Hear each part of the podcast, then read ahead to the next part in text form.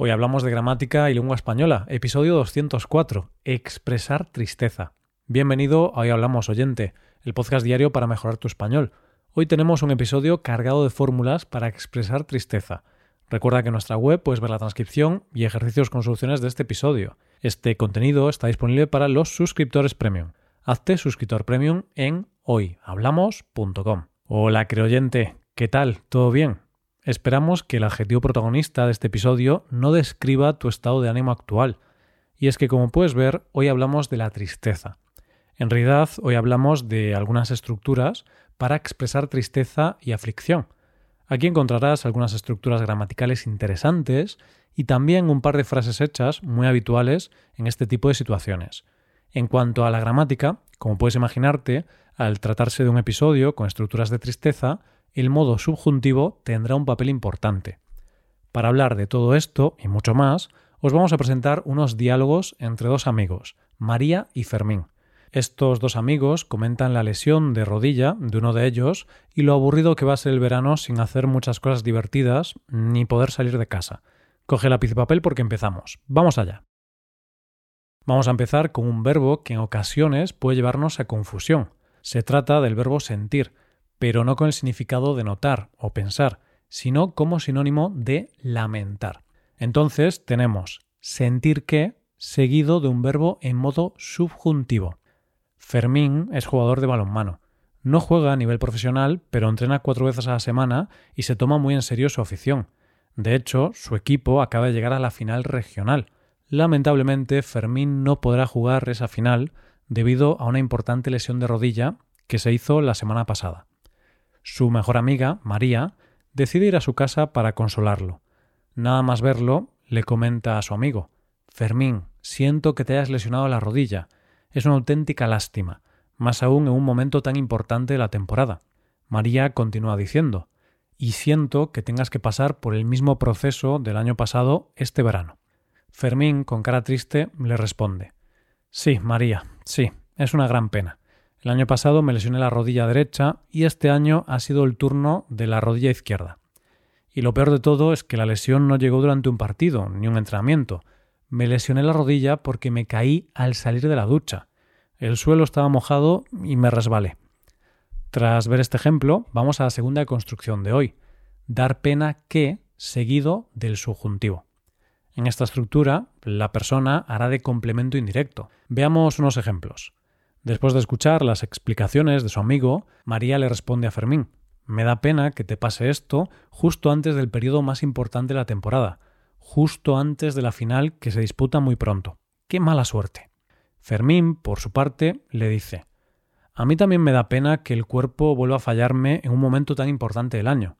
Bueno, al menos estoy vivo, porque con ese resbalón en la ducha podría haberme matado. ¿Por qué empleamos el subjuntivo aquí? ¿Por qué decimos me da pena que el cuerpo vuelva a fallarme? En lugar de me da pena que el cuerpo vuelve a fallarme. Pues por dos motivos. Por un lado, tenemos una estructura de pena, de tristeza, de sentimiento. Por otro lado, hay un cambio de sujeto. Fíjate, me da pena que el cuerpo vuelva a fallarme. Pero me da pena no ir a la fiesta de esta noche. En este último ejemplo no hay cambio de persona, y por lo tanto se usa el infinitivo, no el subjuntivo. Dicho esto, vayamos a por la tercera expresión de hoy, afectar seguido del subjuntivo. También, como en el ejemplo anterior, vamos a practicar con la persona que funciona como complemento indirecto. No diré yo afecto, sino que diré me afecta. Fermín intenta explicarle a su amiga cuáles son algunas de las consecuencias de su lesión me afecta que mi equipo no cuente con el mejor jugador de la plantilla, es decir, yo. Me afecta que los aficionados no puedan disfrutar del mejor jugador de balonmano que han visto con sus propios ojos. María, poco convencida, le responde Fermín, estás exagerando. En realidad pasas la mayor parte del tiempo en el banquillo. No juegas muchos minutos. No obstante, está bien que tengas tanta confianza en tu juego. Es muy importante que un jugador se crea que es el mejor del mundo. Como con el ejemplo anterior, en estas oraciones volvemos a tener una estructura del subjuntivo. Por ejemplo, en la oración me afecta que mi equipo no cuente con el mejor jugador de la plantilla. Contar está en la forma del presente del modo subjuntivo, cuente. Llegamos ya a las dos últimas oraciones para mostrar tristeza del día de hoy. Dos oraciones un poco avanzadas, pero que no son complejas gramaticalmente hablando. La primera de ellas es muy a mi pesar. Fermín continúa lamentándose y hablando de cómo va a pasar el verano. Muy a mi pesar voy a pasar unos cuantos meses sin salir de casa.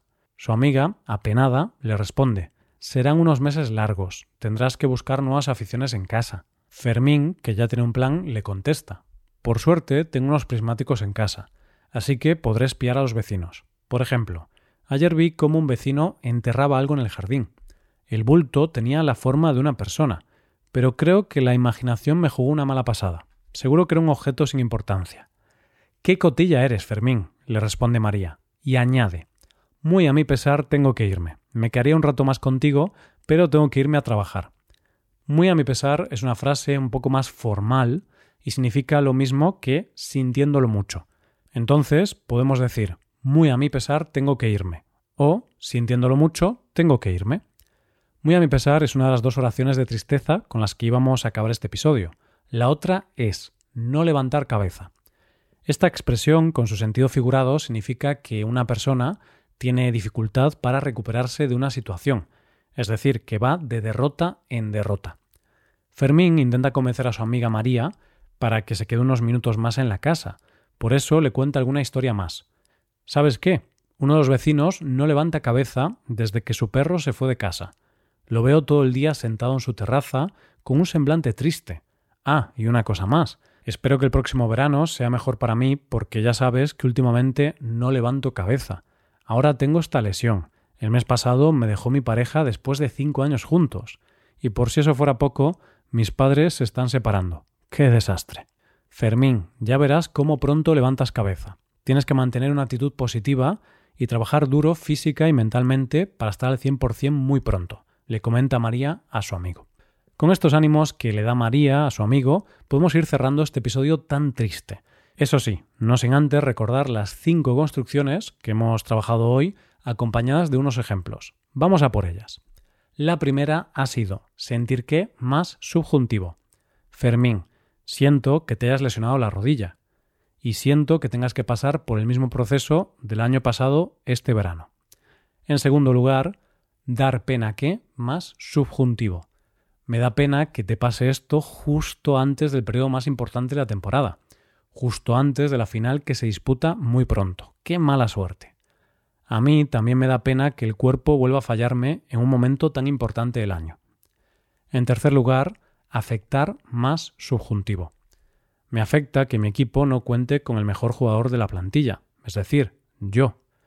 Me afecta que los aficionados no puedan disfrutar del mejor jugador de balonmano que han visto con sus propios ojos. En cuarto lugar, muy a mi pesar. Muy a mi pesar voy a pasar unos cuantos meses sin salir de casa. Amigo, muy a mi pesar tengo que irme. En quinto y último lugar, no levantar cabeza. ¿Sabes qué? Uno de los vecinos no levanta cabeza desde que su perro se fue de casa. Lo veo todo el día sentado en su terraza con un semblante triste.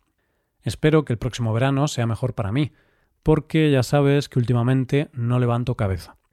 Ahora llega el momento realmente triste del episodio, llega el momento de despedirnos. Eso sí, antes de hacerlo te invitamos a que te hagas suscriptor premium. Así podrás ver la transcripción completa y los ejercicios con soluciones de este episodio en nuestra web, hoyhablamos.com. Si te haces suscriptor, te estaremos eternamente agradecidos. Esto es todo por hoy. Nos vemos mañana con un nuevo episodio sobre noticias. Paso un buen día. Hasta mañana.